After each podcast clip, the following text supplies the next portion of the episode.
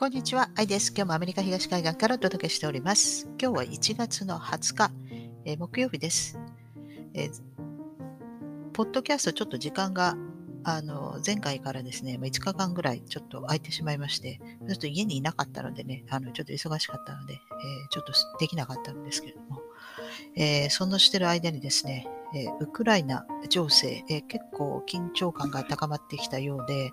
で、ウクライナの国境に今、ロシア軍10万人ぐらいですか、配置しているということだそうですけれども、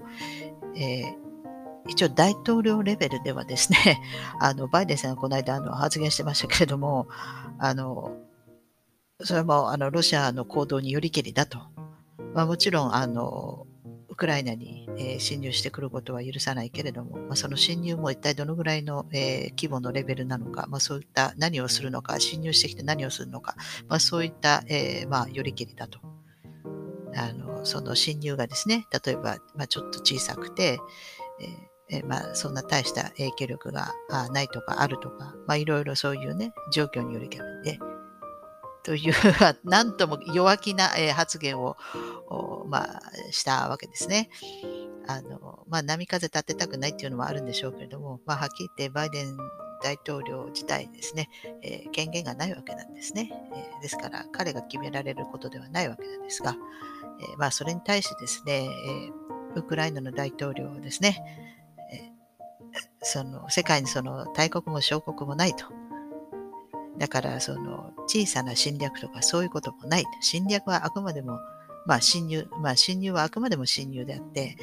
えー、侵入してくることであって、それが規模が大き大か大きけろうが小さかろうが、侵入は侵入だと。それは、あの、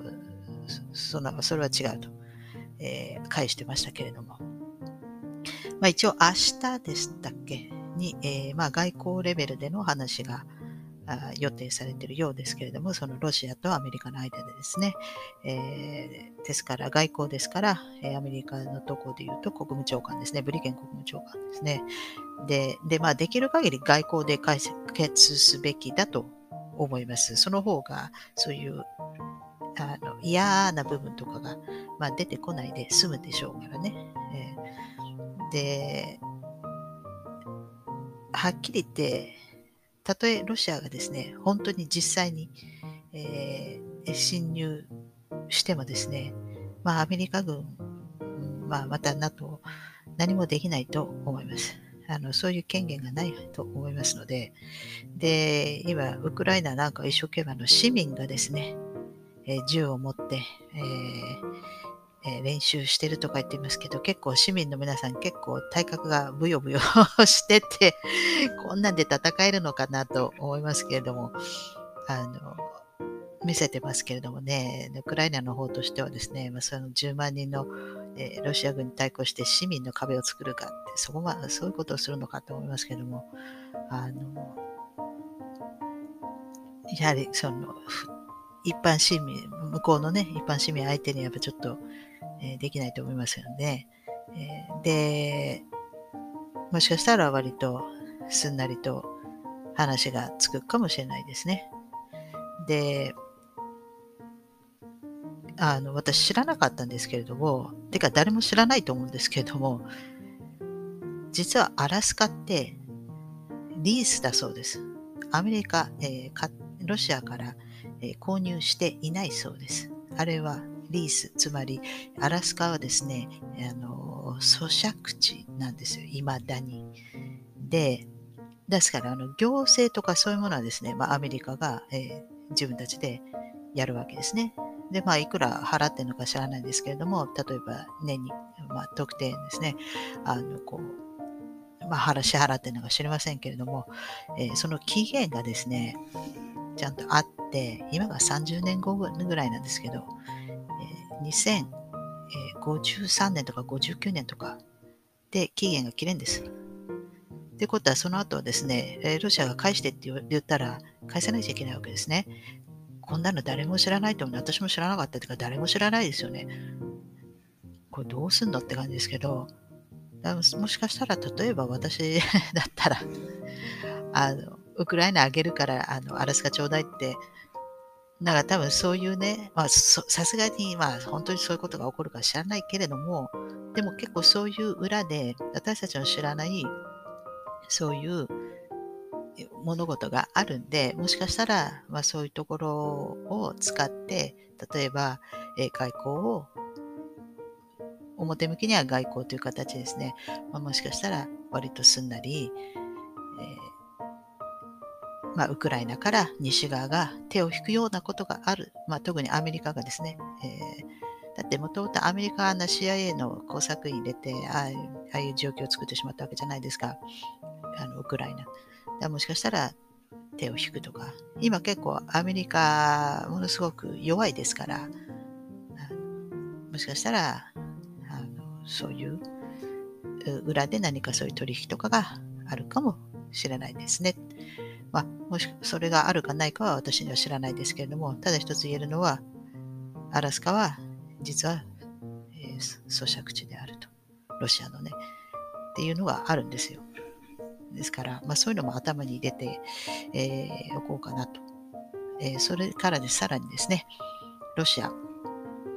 えーと、仮想通貨禁止にやっぱり、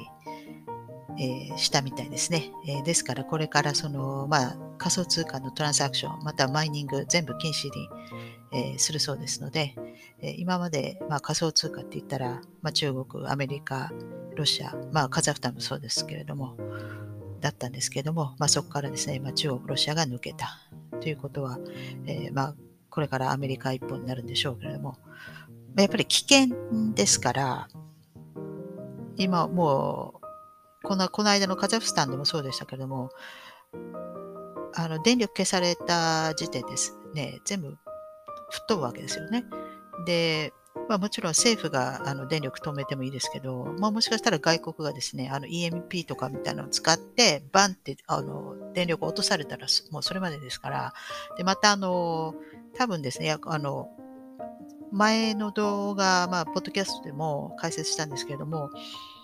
こう、一般の人々をですね、まあ、そういった株式だとか、まあ、そういった、あの、まあ、ゴールドだとか、えー、そういった取引ですね、から、えー、やはり、あの、こう、剥がすために、あの、こっちの、このバブルを作ってですね、この仮想通貨バブルを作って、でこちらで遊んでいただきたいと、あの、登記してほしいと。で、消したいときはいつでも消せるわけですよね。ですから、こう何が起きるかわからないわけです。で、あの、一応マイクロソフトがなんかパテント特許を持ってると。その人とその仮想通貨をリンクする、させるようなそういうシステムの特許を持ってる。ですから、やっぱりかなり、あの、警戒をしているんじゃないかなと。ですから、仮想通貨がパンって消えるってことは、まあ、それに、え、連動している人間もパンって消される可能性がなくもないですよね。私、あのずっとあの過去の、えー、ポッドキャストとかでずっと解説してますけれども、だからその金融リセット、たまにあのあのグレートリセットって何？っていう人はいますけれども、あのあのダボス会議とかであのグレあのリセットがなんたらかんたらって言ってるのは、あれあれはあくまでも表向きな、えー、飾り付けであってですね、えー、本当のその、まあ、リセットっていうのは、つまり金融リセットっていうのは、つまりデノミネーションっていうことですよね。ですから、デノミネーションってことは、今までその通貨と、その通貨供給量とその人口数というのがあの比例してましたから、裏付けになってたわけですから、人間が。だから、これが、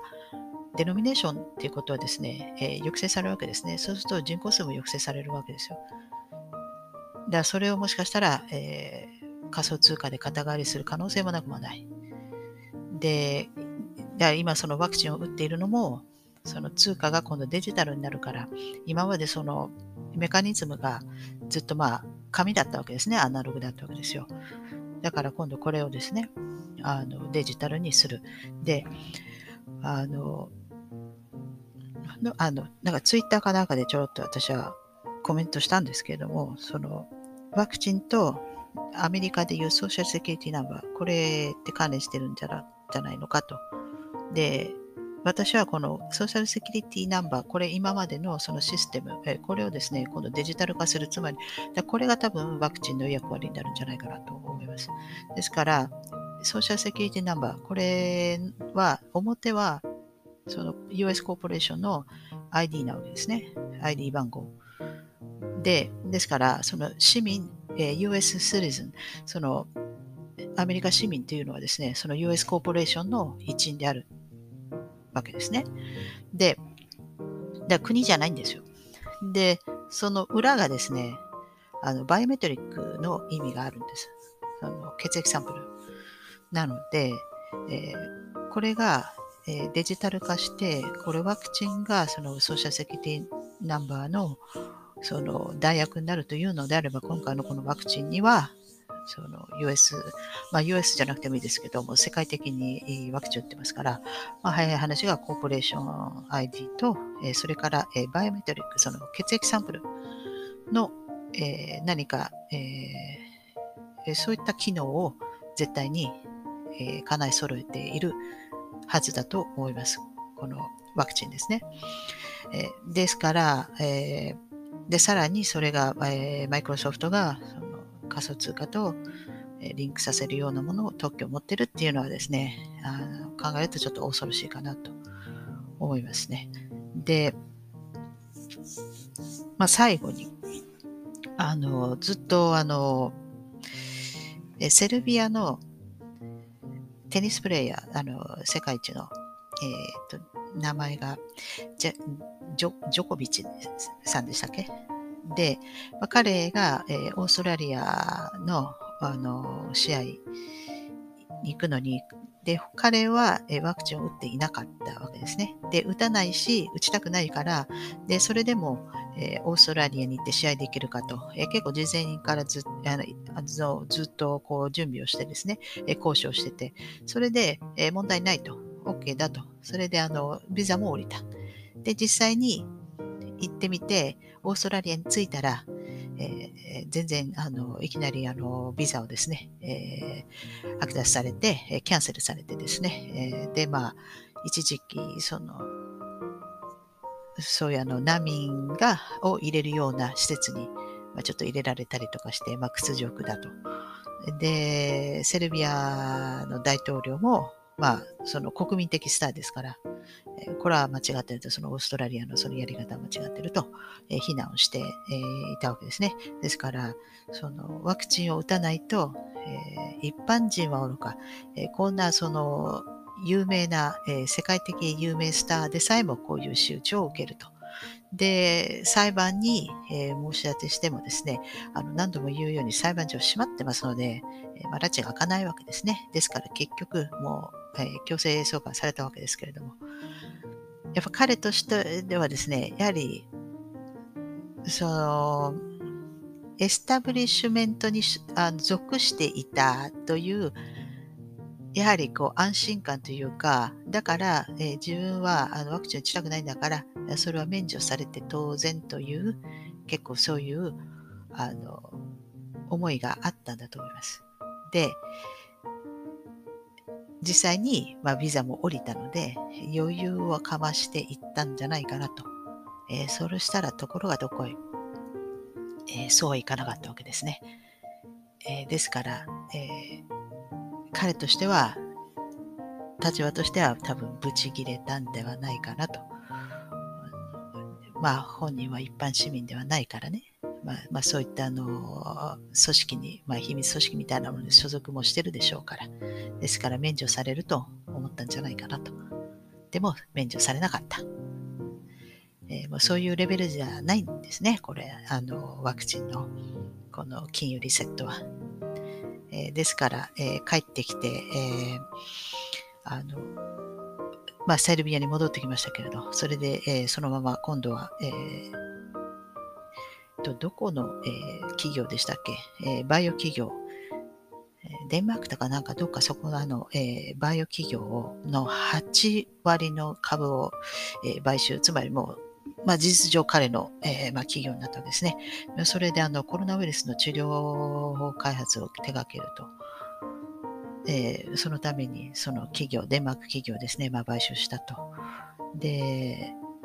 まあ、これどちらかというとコロナウイルス治療法というか、そのワクチン打ってしまった人用の、えー、治療法なんじゃないかなと思いますけれども、で、その治療法というのはですね、あの周波数による治療法ををだそうなので、そのデンマークの企業ですね。ですから結構そういう治療法、これあの、よく陰謀論でメメドメドベッドとかなんかそういう話が出てくるじゃないですか。で、そんなあの、そんなのあるわけないだろうって、あの、実際に、やはりあるみたいです。ただ、その陰謀論でこう一生懸命言ってるあのカルトの人、カルトチックな人たちは、そのトランプさんがとか、え米軍がなんてそんなことを言って、正義の味方みたいなことを言ってですね、まあ、これがあの民間に降りてくるみたいなことを言ってますけども、あの実際はですね、作ったのはダルパと、えー、軍産複合体がですね、とあるあの東ヨーロッパの国にでで作ったものなんで、えー、まあ、まずそれが民間に降りてくるかは知りません。えー、さらに作った側がそういうダルパ、えー、軍産複合体なんで、あのどういう、あの、一般に降りてきてもどういう、えー、使い方をされるかは知らないけれども、あることにあるそうです。で、そうするとですね、こういう、あの、ジョコビッチみたいに、もう、あの、多分、怒ってこっちにですね、えー、まあ、民間に流す、この周波数による治療法ですか、えー、これを移民間の方にいい意味で流してくれるかもしれない。ということは、その、あの、治療法は、やはりある、あるわけなんですね。ですから、あの、いい意味で、えー、民間に、えー、持ってきてほしい。えー、てか、まあ、もしかしたら、そういう使命感をもしかしたら今回の屈辱で、え、得たかもしれないですね。だから、えー、将来医者が必要じゃなくなる、えー、というのは、まあ案外あり得る話であって、まあ、今回のコロナでですね、仕方ないから一生懸命稼いでいた可能性もなくはないかもしれないですね。はい。ということで、えー、まあ今日はここまでにしてまた次回お会いしたいと思います。最後までご視聴いただきありがとうございます。ではさようなら。